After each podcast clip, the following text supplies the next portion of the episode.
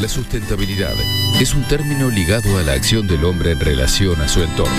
Para ser felices, solo necesitamos respirar el aire puro. Pero el aire está contaminado. Territorio sustentable. Con vecinos sustentables.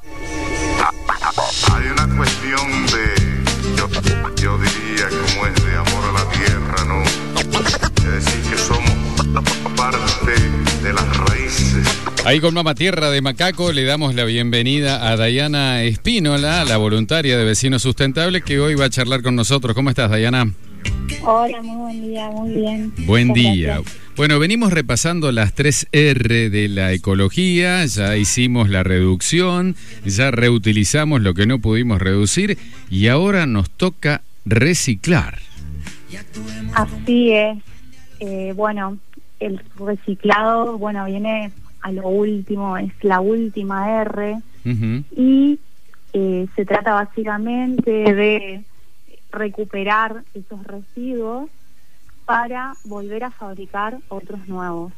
Ajá, Se bien. estima que el 88% de los residuos son recicla- reciclables y compostables. ¿Qué porcentaje De decías? ese 88. Wow, es un montón. De ese 88, Ujú. 50 son material orgánico, ¿no?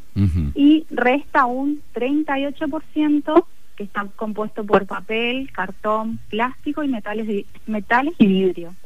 Nosotros, con Vecinos Sustentables, estamos recibiendo eh, aluminio por ahora, cartón, papel, eh, plástico, botellas PET y, eh, bueno, cartón, ¿no es cierto? Claro, claro. ¿Qué es lo Eh, que qué es lo que podemos reciclar? Eh, bueno, si no es aquí en la provincia, trasladarlo a un centro de reciclaje, ¿no? Exacto, nosotros, nosotros en este momento estamos recibiendo esos eh, esos productos, porque ya no se habla más de basura, sino que son productos. Mira cómo cambia la palabra, ¿no? Totalmente. Entonces, eh, los, re- los recuperadores urbanos lo venden a una copiadora y esta copiadora lo que hace es eh, venderlas a Buenos Aires, que es donde están los centros de reciclaje. En Argentina se estima que se recicla solo el 5%. Esto significa una pérdida enorme, no solamente de recursos, sino también económico, ¿no? Eh, así que los beneficios del reciclaje son muy amplios. Es eh, beneficio ambiental por el hecho de que reciclando, por ejemplo, un- una tonelada de papel y cartón, eh, ahorramos 30.000 litros de agua, para que te des una idea. Mm, Impresionante, impresionante. Y yo recuerdo eh, que, que, eh, en otras épocas, ¿no? Hablamos de por ahí década del 80, el papel siempre fue un, un elemento que se recicló. Eh, cartón, eh, las grandes papeleras, bueno, existieron siempre, ¿no? Incluso gente que empezó así y después se convirtió en empresario, pero los otros elementos son los que por allí cuesta más y me parece que tiene que ver con este bajo porcentaje de, de reciclaje aquí en la Argentina que dabas cuenta. Exacto, el plástico, por ejemplo, plástico que ahora viene en todo, Mm, eh, viene en todos lados. o los sea, envases.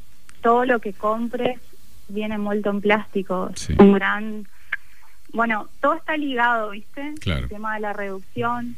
Primero eso, eh, buscar que no vengan en esos empaques plásticos. Y bueno, si no se puede evitar, eh, por ejemplo, eh, la manera que nosotros encontramos de reciclar el plástico es la botella de amor. Claro, bueno, yo Eh, estoy llenando mi cuarta botella de amor ya. ¡Wow! Sí, incluso ¿En busqué. cuánto tiempo? Eso es una. Eso, ese, Ojo que siempre hablamos de llenar botellas de amor, pero hay que tratar de reducir primero. compactarlas. Sí, ahí, Compactar. ahí es donde, donde fui a una tabla donde te dice cuánto debería pesar tu botella de amor de un litro y medio, tu botella de amor de dos litros, tu botella de amor de tres litros, si lo rellenaste bien y compactaste bien el plástico dentro de la botella. Y me Claro. quedé, me quedé lejos, así que la volví a destapar y empecé a, a aplanar, ¿no? Porque no queda otra. Tiene que, tiene que tener un peso estimado para que realmente el reciclaje sea completo. Exacto, porque imagínate, eh, o sea, lo, lo que lo que conlleva llevarla llevar esa botella a mil kilómetros de distancia. Eso es lo que tenemos que pensar, ¿no es cierto? Tenemos que aprovechar al máximo ese, ese, ese traslado, porque también estamos generando eh, contaminación al trasladar cosas. Entonces tenemos que tener en cuenta a ese en el momento ser conscientes, digamos, de, de esto, aprovechar bien ese espacio en esa botella, que entre lo que lo más posible y bueno, entregarla cuando esté bien pesada, ¿no?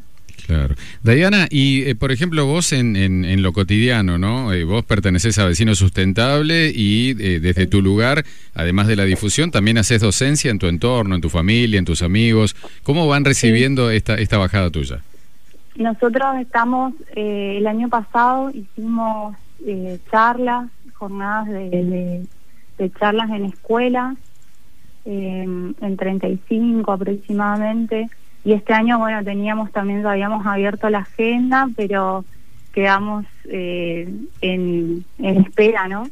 Mm, Se supone que en la segunda eh, etapa del año del ciclo electivo se podrá, se reactivará, así que bueno, estamos eh, concientizando bastante, bueno, obviamente en la familia, amigos, todo lo que se puede, vamos vamos trayendo un poquito de luz, ¿no es cierto?, a este tema que, que hace mucho a muchas personas le venía le venía dando dudas, preguntas y es como que nosotros estamos trayendo un poco a la agenda, ¿no? Claro. Bueno, vecinos sustentables eh, todavía, bueno, con esta con esta cuarentena no puede recibir las botellas de amor y todos los elementos que ustedes reciben habitualmente, pero ¿dónde los podemos encontrar en las redes sociales para la gente que por allí eh, quiere sumarse a esta campaña de tratar de sostener este mundo nuestro que estamos haciendo bolsa? Sí, por supuesto. En nuestras páginas, en Facebook y en Instagram nos encuentran como Vecinos Sustentable Posadas. Posadas. Y ahí tenemos varios tutoriales, eh, tenemos mucha información de cómo separar nuestros residuos en casa, cómo hacer la botella de amor, cómo hacer compost.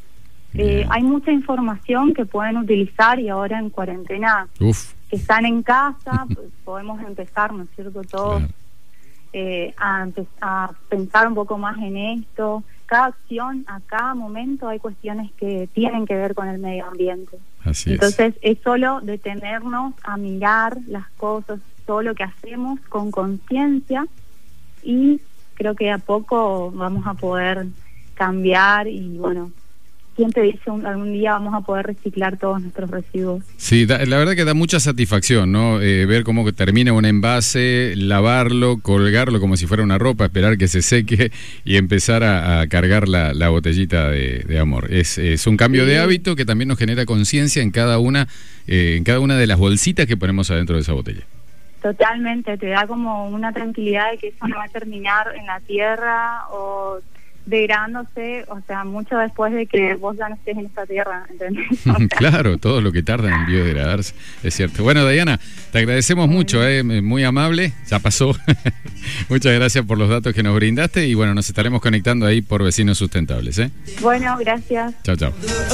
Bueno, completamos la tarea con Diana. Esto es las 3 R en principio, reducir, reutilizar reciclar, que son los pilares fundamentales para un cambio de actitud en la en bueno, en esto que no se llama basura, sino se llama materiales en este caso. Lo hablamos de materiales porque pueden ser reciclados, porque pueden ser reutilizados. Es más, he visto justamente esta semana una empresa de Buenos Aires que está haciendo las famosas máscaras estas eh, con bueno tecnología eh, de impresoras 3D y lo que se coloca precisamente delante del rostro de la persona es un plástico que ha sido eh, fabricado con botellas Amor recicladas, ¿no? O sea, se derrite este plástico, se convierte en un plástico transparente y finito que sirve como pantalla para mm, eh, las máscaras que tanto estamos necesitando para protegernos ante este coronavirus. Que defiende a los suyos y a los que vienen con él.